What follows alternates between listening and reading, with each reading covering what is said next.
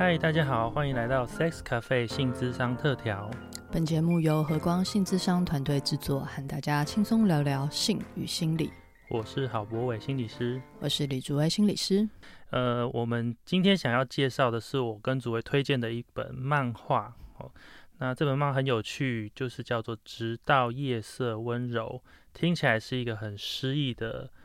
名字，但是这个漫画是超级超级有趣的。OK，嗯，这个算是博伟推推荐我的这样子，嗯，对我其实还没有看完，因为就博伟讲的时候，然后到现在我还没有进行一个买书的动作，但我大概稍微翻了一下。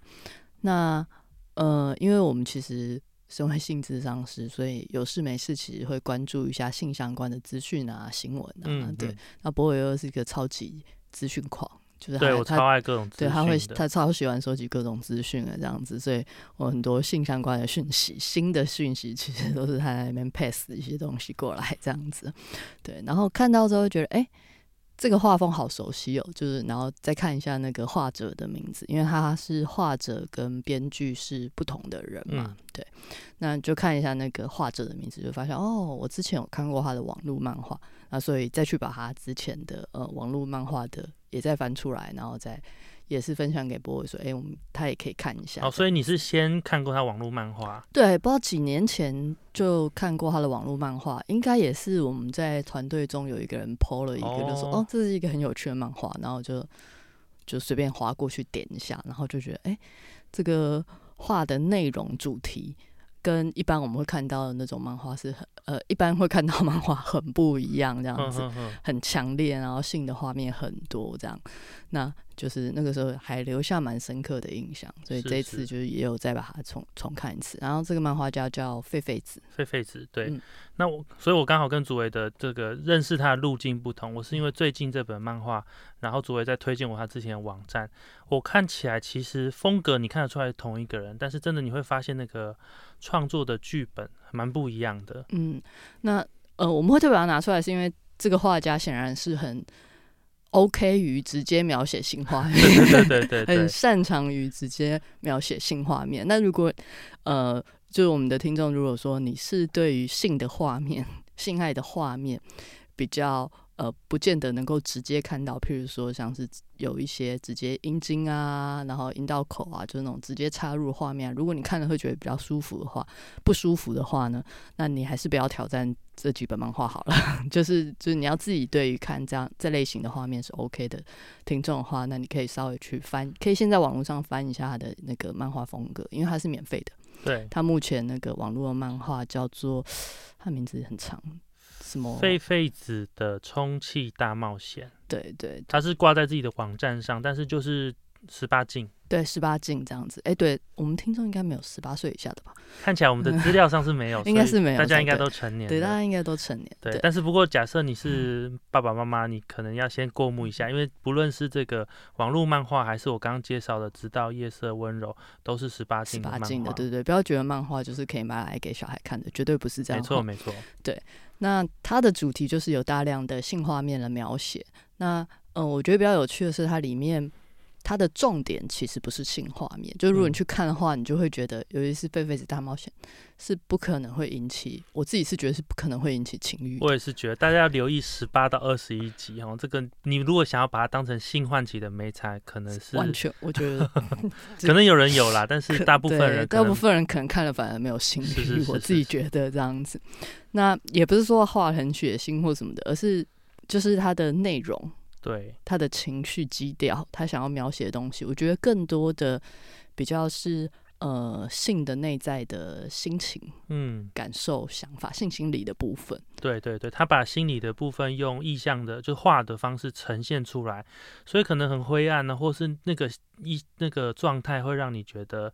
很沉重，或者是干嘛的？它不是那种我们想象中一般的那个性的场景。嗯，然后那个费费斯的充气大冒险，对 名字我好像没永远没有办法讲完整。它其实是女主角，呃，我们就直接先讲一下大概的、简单的，然后呃，至于细节内容就不特别介绍。大家如果有兴趣可以自己看。反正它就是讲那个女主角在和她的男朋友分手后，突然变成了充气娃娃。嗯，充气娃娃就是名副其实的充气娃娃，就是她每天需要打气才有办法起来，像一个人一样，真人一样就到处行走，不然它会变成就是泄气的气球。就它会消气，对，它会消气，它会随着时间消气，然后就慢慢的瘫在自己家里这样子。然后房间有一台充气机，然后它那个充气机基本上它的接头就是呃阴茎的形状。那它的那个充气的方法是，它要性高潮，获得性高潮才可以充气。嗯，这样子，所以你就会不停的看到，因为你可以想象它是这是每天要进行，所以你就不停的可以在 那个画面上看到就是插入的动作，不管是女主角使用充气器充气的她那个假阳具的时候，或者是她到外面和人发生性行为的时候，就会有非常多这个动作。那动作本身其实不是重点，到后来你会觉得它虽然都是很露骨的性画面，但你已经觉得它就是一个动作，就是很嗯，就是你不会因为它的画面而产生性欲这样子。然后他在讲的是这个每一个动作，他背后这个女主角她的心情、心路历程，然后她为什么设定这个以高潮来充气的这个部分，其实它里面在展现呈现的其实是关于这个女子女主角，我觉得比较像是性自尊吧。嗯，性自尊，对性自尊，然后跟她的自我认同跟价值感，她在一个，我觉得她，因为她原本是个处女，就她跟她男朋友分手，所以都还是处女这样，然后她也是在一个，我觉得有点是在破除，不见得是。呃，不见得是所谓的处女膜破除处女膜的这个部分，而是破除她心理上对性的一些价值观点嗯，的一个历程，这样子。是，当然这个破除它会带来很多起伏，然后甚至自我怀疑，或者是质疑原本的自己，或者是现在的自嗯己。然后它呈现的方式就是，其实就内心戏，他心中的内心戏。但是它搭配图片跟它呈现的，它会一些文字嘛，就大家知道那个漫画里会有那个气球框框，我觉得搭配起来看，你真的可以更体会，或者是稍稍可以体会作为一个这样子的女性，然后为什么会她会用这个充气娃娃作为隐喻，好像没有这个性，或是没有男男人，没有这个亲密关系，他就要消气的那种感觉。嗯嗯，好像我们平常可能日常生活中会有人这样说嘛，就是说他好像没有另外一半，就好像破了洞，好像不完整，类似这种感觉啦。不过它里面描写的更立体一些。嗯，更细致一些。嗯然后我觉得蛮多细致的地方是，其实我们自己或是我们身边的女性，可能都会经验到一些蛮细微的地方，譬如说对于自己身材外表的不自信所引发对于性自尊上面的一些焦虑。嗯，对，这个是真的是蛮多，因为这女主角她显然是稍微肉一点。对对对，稍微肉一点，然后你可以感觉到那个自卑感，然后还有她承受外在的那个男性的眼光、目嗯光和那个害怕这样子，然后可以看到她和 我觉得他蛮好玩，她那个她里面她就她就是开始一直在尝试在交友软体上。呃，和男生聊天啊、约炮啊等等的一个历程嘛，然后他那用一个房间的画面来展现，就是我们开始跟一个人聊天。每次看他那个打开门，然后开始聊天，他就会把那个我们那个交友软体上面的聊天对话，嗯，变成一个好像两个人在那边讲话的过程呈现出来。我觉得那个画面体化这样。对很立体，然后很有趣，就还蛮我还蛮喜欢看那些对话，因为有些对话你变成两个人在那边讲，就变得很蠢，嗯，但是嗯是在网络交友上才会用的对话方式。嗯嗯嗯，对然后就是它会呈现，然后就还有一些呈现的方式，蛮真实的展现我们在交友软体上面的，不管是限制，然后或是现况，然后交友的方式，它的那个跟以前我们面对面交友的那种差异性，对如果换成真人来看，真的有种荒谬。感。对，然后它里面也我也觉得蛮细致的是，它有就是说这个网络聊一聊总是要见面嘛，那嗯见到面我们就会遇到那个我们可能常谈的那个什么照片的问题，就是诶本人跟照片不符。那炮友很多有些可能讲话比较直啊，就会说啊你怎么胖，比我想象中胖这么多。然后那个漫画的呈现，你就会看到他立刻消气，就是整个人就瘫掉，掉。我想这个嗯也可能是很多人在约炮的时候一种心情，就是炮友的直接的 comment，你其实心里就像消气一样。我觉得他把这个东西嗯意象化的很具体，对。嗯，当然，他这剧情的走向就他具象化出来之后，当然吓到他的炮友了。不过，呃，这个就比较幻想的部分。但我觉得实际那个心情上，我想这个也许很多伙伴可以体会这种感觉。对，然后其实它就蛮真实呈现出来，因为有些时候我们其实是想要透过约炮来，或者透过性来获得一些我们内在所需要的价值感。然后它里面其实有描述出来，不管是男性或女性，其实都有这个部分。那但是实际上，可能就是真的去尝试很久之后，会发现那个内在的东西，它其实不见得可以透过外在的这个探寻的过程中中就可以找到，因为它里面就有几个片刻在描述，尤其是那个女主角，她其实花了蛮长的时间在追求，因为她开始约炮之后，她并没有真的就有达到她充足够的充气效果，因为她并没有一开始并没有在约炮之中获得她所要的高潮的感觉，这样，然后还在就整个过程中她的心情，然后她怎么跟朋友谈这件事情，整个心情算是蛮细致的讲出来。那我想这个大概不会是。我不会说他会是大部分的人心情，因为他的性格也算是蛮特别的。对他的内对心他的，内心戏，但我想他没有办法概括等于大部分的约炮的人心情，因为每个人为什么想要尝试约炮，或是不管是原本可能是想要交友，然后变成约炮这种。这种每一个人的心路历程都不一样，然后每个人原本的内在价值观感应该都是完全不一样，但他就呈现出了某一种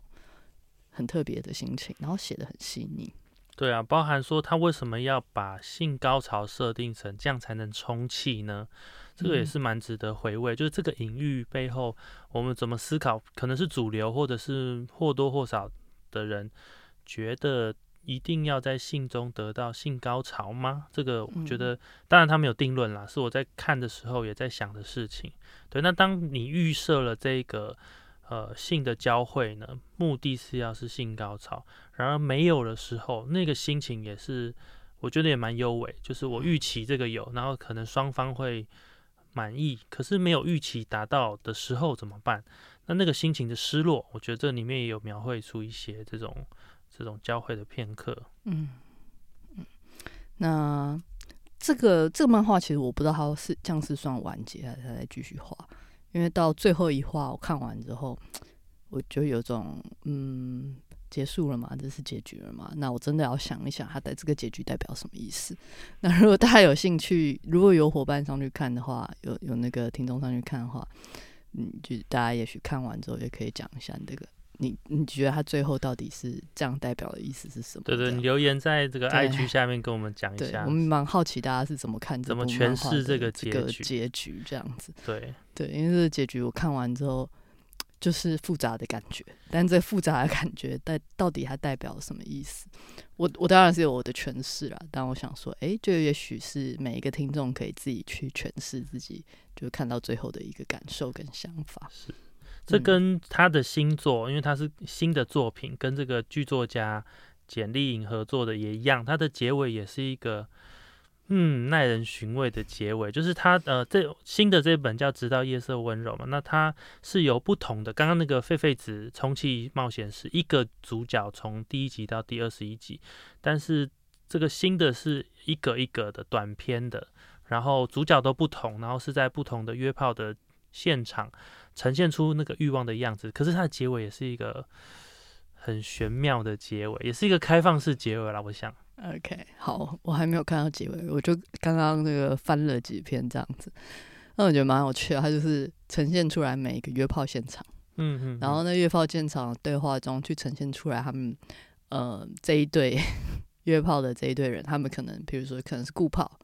然后可能呃就是有的是有原本就有关系的，然后有的是原本是毫无关系的陌生人，然后他们怎么互动。然后那对话我真的是真实到想笑，然后有有时候废到很有趣。是这本真的是基调上就好轻轻松松很很多真的跟狒狒子嗯冒险那本比起来轻松很多，而且你会感觉到另外一种不同的真实。意思是说，我们可能平常听到约炮的现场，大概就是那种几种自客比较主流的版本。哦，那但是它里面细更细致的，主流版本是说就是一对一，对一对一，然后呃，可能就啊晕船，哦，就晕船嗯喜欢上炮友，好嗯类似这种剧情，但是它里面除了这个之外，它写了一些更可能个别化更特别的，也就是说它呈现不同的那个欲望的样子，嗯啊，蛮特别的。对，然后真实到有点就是非常写实，嗯然后那个各取所需的那个感受，我觉得我印象蛮深刻，因为我我自己觉得看这本书也不像是会特别挑起挑起欲望，因为它重点真的也不是在对，不像就是如果是以这种很很直接呈现生殖器官跟裸体的漫画来讲，你知道有一些漫画它呈现出来，你就知道还有呃增加情欲望的情欲，它有一些功用存在这样子，然后会强调，比如说性器官啊，再强调胸部啊等等的，夸张化某些特嗯就是性的特质这样子，然后或者是强调欲望。可是在他这本书之中，或者上一本书，其实都是就是很真实。真的，就我自己的分类会想说哈，如果一般那种就是会撩起性欲的叫做色情漫画好了，嗯这个我觉得把它列作成人漫画，就是说它的剧情是成人，就是成人才能看，可是成人看这个不会因为比较不会拿做拿它当做撩起性欲的美材，比较是也是一样去体会那个不同的约炮现场那个内在的心情跟每个人沟通的交汇。对，然后我觉得在看的过程中会确实会有这种哦，就是我没有办法想象这样的组合配在一起会是什么样子，而这漫画就把它呈现出来。他们如果互动起来的话，可能有哪些对话，嗯，就很有趣。对，也就是他，我觉得他是主角，呃，每个角色的设定算蛮鲜明的，嗯，所以两个鲜明的或多个鲜明的人聚合在一起，那个化学效应就很有趣。嗯对，像我就是刚拿到书，就是我们拿到书刚直接给主委看的，我就推荐他看里面有一篇，这个其实网络上已虽然它是有成书，但它有几个故事是已经免费公开放在网络上给大家试看。嗯其中一个就是关于一个护唇膏男跟一个胖胖社会学女的一个故事。这个这个故事也是超有趣的。对，我刚刚一边在看一边狂笑，想到现在到底想怎样？嗯，对对，那个那个故事大概就是细细节就让大家去看，但总之这两个人的设定就是这个男生呢非常需要护唇膏，因为嗯他觉得只要没有护唇膏，他就会一直很担心他的嘴嘴巴巴干裂，干呐、会流血啊，或干嘛。总之，他会很在意嘴唇的湿润程度，是他的安心感来源。我可以嗯简单这么说。而这个女生呢，就是一个胖胖的，然后她是内在是一直学很多社会学，所以她会对性别啊、结构、权利很有批判，这是她的训练背景。然而，她确实还是有一个在交友市场上或是欲望市场上的需要，就是她想要找到炮友。嗯所以她这样的结合呢，就发生在一件事，就是好，他们约炮了，但是这个护唇膏男呢没有护唇膏，所以他找不到他他护唇找不到他的膏护唇膏，他就很想去买。嗯可是这个胖胖女呢，在我们知道欲望市场上，呃，通常胖胖女生没有所谓那么正哦，挂号那么正，所以她看到这个护唇膏男想要去买护唇膏，她直觉就想到她过去的经验是，你是不是又要落跑了？对对对，哦，重点是这个胖胖的女生，她在呃交友软体上面的照片是修图过的，所以这个哦男生他事先的确是不知道这个女生实际的外表，所以他们有一个对话就是关于看到本人跟真人有落差，所以这个胖胖女生她做了一个推测是，这个男的一定是看到真人之后想要跑走，只是他用一个借口叫护唇膏这样子。对对对，但是护唇膏男应该看起来真的是很诚心的，因为他有跟他解释说，我其实没有那么在，我只是觉得真的确实你有照片，好，那但是我没有那么 care 这件事情，因为他觉得相处更重要，但是他最重要的是他要护唇膏，所以你可不可以让我去买护唇膏？讲了，所以他们就展开了一段呢。非常长的护唇膏之战的对话，对，那种对话大家真的是，你说这一段网络上有对对对，对那大家真的可以看一下，因为这一段他们到最后一本应该是没有发生性行为，所以如果你害怕看到有性行为画面的 你可以看这听众的话，你可以看这一篇，他没有性行为，但你就是会觉得天啊，莫名其妙他们到底在干嘛？这样子。对，对，然后因为他透过这个对话中，两个人去讨，就是 在纠结一个不让他去买护唇膏，一个就是他坚持他要护唇膏的一个历程之中。那个胖胖女生讲了蛮多她自己的心路历程，然后嗯跟她对于这个社会的观察或批判这样子。对对对，就发挥社会学的这个背景的这个专长。那有趣的是，大家也可以看，因为你大家也可以听我们以前谈性沟通，我觉得这个就是一个很立体、很写实的性沟通，就是常常性沟通上面呢，但不只是性沟通，很多的沟通就是有沟没有通，大家在意的点在另外一个人的角度听起来就是一个非常不一样的状态，所以我很在意的东西，可能对你来说是个威胁，或者是。对我对我来说，可能是一种被抛弃、被遗弃。可是我又提出我的需求的时候，对方又会觉得说怎么这么鲁？所以像那个这一篇里面啊，他们光讨论要不要去买护唇膏。然后我要不要陪你去？那如果你自己去会怎样？就花了二十分钟 这样子，对，性欲早就灭。然后一边说，哎，那个休息时间已经浪费多少？一边再继续吵这样子。对对对对，对，就是很有趣的一个例子哦。但这真的是，因为我有时候在在也在想说，真的是两个人陌生人对一见面，然后就要发生性行为，然后这中间的那些对话，然后互动。哎，确实，因为说实在，他们的认识基础。不不深嘛，就是他们连彼此的脸都没办法想想象，都是看到现场。对，那直接要性沟通，其实也蛮挑战的。对，嗯，对，所以这是的确，那时候在看的时候，我也觉得很有趣。然后它的结局又停在一个很棒的收尾，大家可以去看一下。你看完之后就会很想说，好像现在是怎样？现在接下来是怎样？要怎么办？这样子。对对。那这本的感觉，因为它都是一个一个短篇。看完的感觉，就是每一篇小小的留下的感觉，就是这种，要怎么说啊？我不知道诸位的心情，就是我自己看会觉得有点小会心一笑吗？这种小无奈，又觉得说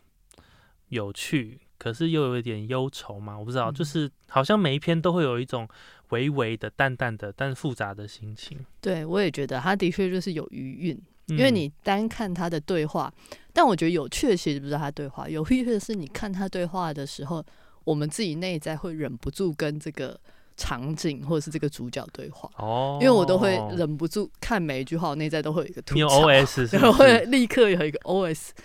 然后就是有一个心情，然后有一个 OS，它是会一直对上的，因为它的剧情本身其实太简单、太单纯，因为你就知道这两个人他基本上就是在约炮，你没有那种高潮迭起，你要去思考里面有没有什么谋略，什么都没有，那就只是一个。现场的场景的描绘，很细的描绘出了那个当下两个人的对话，而且还没有内在心情，就是对话，除非他讲出来。嗯，那他们的内在心情就完全是我们自己内在的投射跟感受。嗯，然后以及我们对于这个状态我们的想象，它变成是一个有非常大的你的内在对于性的感受的投射的一个空间。对，然后因为它又短。就是你前面也不会看到这个人他是一个什么样的人，他祖宗八代怎么样交往过几个对象，然后他对性的观点，他都不会这样子像这样正经八百讲给你听，他就只是说这就是一个人，他就是长这样，然后他在这个现场他的偏好或者他想要他想要达成的是什么，他正在发生什么，那他尝试做什么，以及他说了什么，这样子，嗯，就是接下来就是我们的空间，所以我觉得，呃，虽然画面。并不复杂，对话也并不复杂，但内在的感受会是蛮多的。嗯，看起来是一篇看了之后心里会蛮忙的一个漫画。嗯，对对，然后又有蛮多不同的组合嘛，因为我才挑了，我刚刚就是大概挑了三篇看，然后我觉得三篇它都有带给我一些感触。嗯嗯，像我们刚刚讲的是一对异性恋的，可能第一次认识，然后各自有坚持的场景嘛。那像有另外一篇是一对男同志伴侣，然后他们约了一个网友，所以就是二约一，两个约一个进来。对，那他们本来预设是说，那个就是两两个人就一起当攻，就是当一号，然后要上这个约来的受，就是零号这样子。嗯，对。不过他们又遇到一些算是可以说意外吗？或者是他们可以预测的事情，就其中一个男男性呢，在这个过程中没有办法勃起。对，那这个互动也很有趣，它就变成三人互动。那你就会看到这个被邀请进来的人，怎么跟原本这对伴侣彼此建立关系，然后他们各自会说一些话，譬如说，可能 A 就会说：“你看他都这样子，每次都是起不来啊，你这样屌都当然没有用。”对，然后 B 可能就习惯了，就是忍受，然后他就会跟他说：“其实他也很爱我，我也很爱他。”就是各自呈现了一个片段，让这个陌生人。所以我自己在看的时候，我比较会，好像比较更带入这个被邀请进来陌生的角色去观察，诶，这对伴侣是发生什么事情？对，然后这个互动就开始，然后里面就会出现很多性的互动跟他们关系上的互动，然后因为这个陌生网友是被邀请进这个伴侣的，看起来是家里，所以你会看到他们很多生活上的一些呃，比如说摆设啊，他们生活的样态啊，然后所以就有点像是怎么说？好像是一个小小观察家进到一个男同志伴侣的生活里去体验的感觉，虽然也是很短，你也会觉得说哇，这个如果我没有这样子的经验，哦，比如三 P 的经验，或是进到一对这个伴侣家，其实你真的也不太了解说一个男同志，但每一对男同志的感情关系那么的不同，那这一对有什么特别的故事？所以我也很喜欢这篇的这个编排，然后他们的性看起来也有一些。就是我们前几集有聊，之前有聊过这个可能某一种久了啦，知识化造成的结果，或是关系长期互动造成的结果。所以这个就是我觉得现在就是有点像应用题啊。如果各位这个我们的忠实听众，你从第一季听到现在，诶，如果你去看，你可能会看到很多丰富的东西。嗯嗯嗯嗯，对。像因为博伟推荐我这一篇嘛，然后就翻开，然后就是觉得，就是像我刚刚讲，我内在会不停有 O S 这样子，就那画面一出来，一开始就是三个人裸体这样子哈，就已经要准备发生了，然后一画面一出来，我就先想，哦，这三 P 吗？然后接下来就会看到他其中两个人开始对话，然后想。嗯，他们什么关系？他们好像很熟。然后接下来又另外一个人出现一个一句话，就想，嗯，那他是他是和他们是什么关系？哎，那他和 A A 讲话的感觉是这样，哎，他和 B 讲话这样，哎，那他分别和 A 或分别和 B 又是什么关系？就一边在看，有一边会有好奇。嗯，然后当 B 对着 A，假设说出一个比较贬义的话好了，这样，然后想说，哎，他怎么会这样跟他讲话？就这个话不是会很伤人吗？然后什么的，哎，但他的反应怎么就还好？对，他们怎么了？然后就是你知道性智商是的那个 工作心就跑出来，就说这个性心理是状态是，就你内在就会开始去猜怎么会发生这样的状况，然后他们的反应怎么就会有一些，譬如说呃出乎意料的一些反应或者是想法这样子，然后就会开始有很多对话，然后到后来。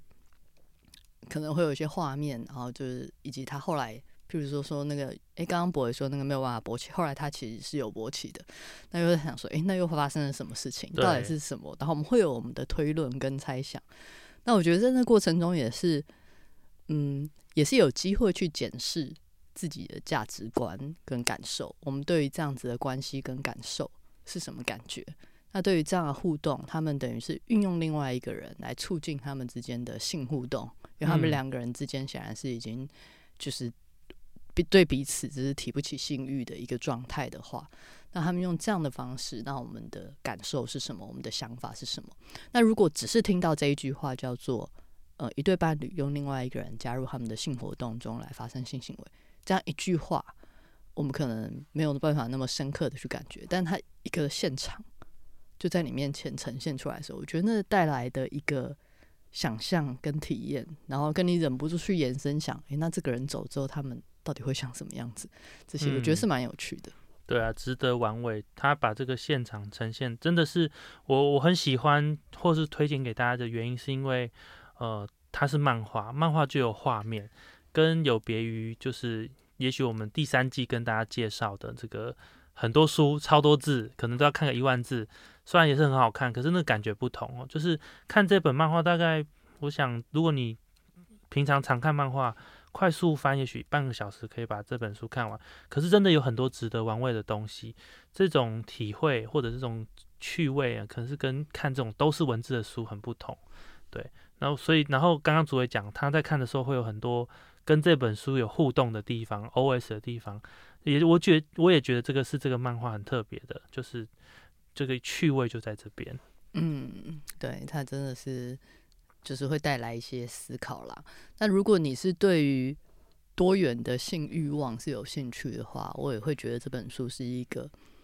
嗯，它没有办法帮你深刻了解什么，但它可以是一个触发点，有一种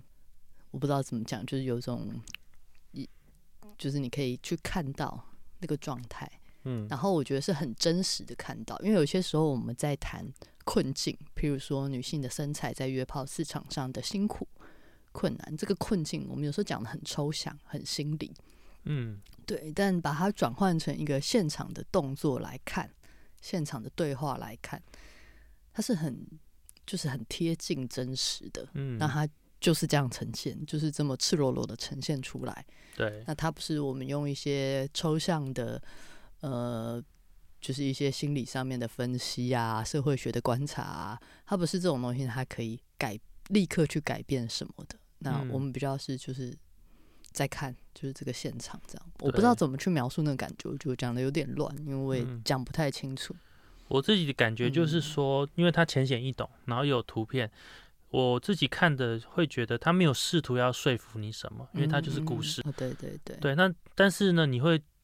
因为你想要了解，或是像刚刚讲好奇这个故事，你会带进去，然后你会因为这样子，你会接触到一种多元的样子，嗯然后这个当然都会时时刻刻跟自己的原本的价值观或者是相信做比对。那因为他没有要说服你，所以你就会好奇，然后你可以自由的选择你要怎么去感受它。诶，我觉得看完整本之后，确实又我觉得就是有不经意、不小心的，好像挪动了一点，好像对这个性欲的认识又多打开一点。整体来说，我觉得这种感觉蛮舒服的，就是没有嗯告诉你说，就是要对所有的性别平等啊，或者是女性的身体受了多少的这种压迫，这种呼喊式的，你就会觉得、啊，我没有要这样子。对对对，这本没有要这样，你就会感觉，诶，反而有达到一点点那种效果。嗯，没有那种站到很高位去批判什么的感觉，是是对，或是就是要改变什么的感觉，但他好像又改变了一点什么，对对对。对，那像前面还有一篇，这个是网络上也可以看到，就是也是一对男同志的约炮，不过这个特别是呃，其中一位是障碍者。嗯对，那障碍者应该是侏儒症吧？我想，就是嗯他个头比较小，然后他当然也没有性经验。不过那个交汇的现场也是一个蛮特别的哦。一般我们可能想象，假设你约到一个障碍者，你大概就是跑掉了哦，就是哎、跟你预期的这个性欲唤起的对象不同，大概就一见面不合，大概就离开。不过这个有趣的是，这个让这个故事继续下去。好嗯那他们两个之间呢，又有一些对话，然后呃，这个所谓的一般人哦，一般人还是试图想要跟这个障碍者有一些体验，让他有一些体验，所以这个过程你可以透过这个互动，也看到障碍者在情欲市场上面相对弱势的地方，但他不是用一种可怜的表示方式，他就是用一种真实的一般人怎么理解障碍者，障碍者怎么呈现他的欲望，就是这样子如实的呈现出来。我也很喜欢这样子的说法，因为也是一样，就是让人慢慢的可以去体会，作为一个所谓一般人跟障碍者这样子碰撞出来的那个情欲的现场。嗯嗯，嗯对，这也让我想到就是守天使，啊，对是，对对，但他呃守天使里面，我觉得它里面也有强调一个概念，就是说，呃，尝试提供给障碍者性的服务，但是这里面不是施舍，是，对，这是蛮重要的一个态度，就是我们想办法去创造这个经验出来，但不代表所谓的一般人所提供的，或是所一起共同创造出来的经验，它就是一个施舍，然后嗯或者就是一个给予，然后就是一个付出，然后障碍者就要感谢这样子，这个部分，这个心情啦，我觉得是蛮重要的。对啊，对对啊，是。然后就是呃，它里面也就是展示了一种，当可能这个对象不是你预期的这种所谓天才啊、撩人的人，但是诶，也还是可以有一种性互动可以展现。它可能嗯变得是一种友善的，或者是我愿意的，我还是可以某个程度调整我自己。虽然这不如我预期，可是我在此刻遇到你，那我可以调整一些什么？我们还是可以完成一些什么？这个感嗯觉我也觉得蛮喜欢对的。对哦，就是说他当然他是以障碍者作为一个主角，但是我在想，其实所有的我们，特别是或者是我自己也在想，我有没有可能也会有一种状态是，也许我的伴侣今天他状态不好，或者是我今天约到一个人，他不是我预期的，可是我们也还是可以有一些调整。就是说，每一个交汇都是独特的，不一定如同我今天设定的目标，我今天就一定要什么，那没有我就拜拜。哦，就是我觉得这个互动的场景也是让我想了很多包含我自己怎么去啊面对自己的性需求，跟对方的条件呐、天时地利人和也好，呃，不如我预期的时候，我可以怎么办？嗯嗯，对我也的确觉得这整体就是在漫画中，它其实也都有呈现出的氛围，就是性没有一定要搞得压力这么大。嗯，是对，是因为就是它里面就在描述约炮，你可以感觉到他没有一定要追求极致高潮的，或者是怎么样对对对很完美的性爱，然后没有那种这种花样百出、用尽方法，只为了达到什么什么，也没有那样子。对于每一次每一场的性，它真的比较像是一个交汇，这一个交汇中，我们可以经验什么，可以创造什么，嗯，然后这过程，然后有时候你甚至于觉得说，怎么有一种空虚感？空虚感是哦哦这样啊，我们我们好像完成了一些什么，对，但它真的没有一定要这么重，嗯这么多嗯意义，这么多目的在里面。对对对。对，讲到这，我就觉得这本这本书呢，我刚刚在这个录音前有跟这个诸位讨论。那我后来现在讲着讲着，我会觉得它其实应该说这本漫画比较像是用性的交汇作为主题，但是它呈现的是人生百态。嗯性的场景本身只不过是这个交汇中的一部分，但是它要凸凸显的是不同的人的排列组合、交互作用、化学变化之下，哎，你看到了一个人跟人之间的互动的样子。嗯，对对。然后以前我们看到这种各种各样的互动，我们比较会想到的是奇怪、特别或是困难，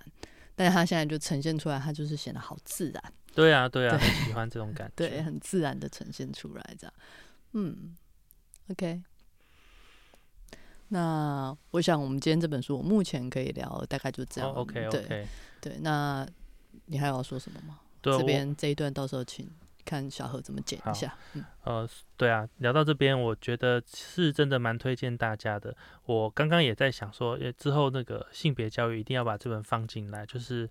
呃，我觉得在成人的性教育上面，我们很值得去看到不同人的一个欲望的样子，欲望的展现。对，我觉得也是拓展我们自己的可能性、没错欸，因为我们可能现在觉得我们是什么认同，我们就一定是这个样子，我们的性欲就是这样这样。可你永远不知道你的人生会怎么发展。对对对对，还有什么可能性新的状态出出现？我们也不能保证我们一辈子都不会遇到什么状况，我们可能受伤或什么的。我们有各种的可能性，或者是我们跟伴侣之间的性有各种的，也可能出现各种状况。嗯，这样子，我觉得它是一种让我们的心真的是可以稍微被拓展开来的一个可能性。对啊，对啊，里面有还有很多，就鼓励大家可以去看，包含呃跨性别的女性，包含女同志，包含呃异性恋的男性、女性，或者是被邀请进去同性伴侣关系中的男异性异性恋等等哦，就各种排列组合，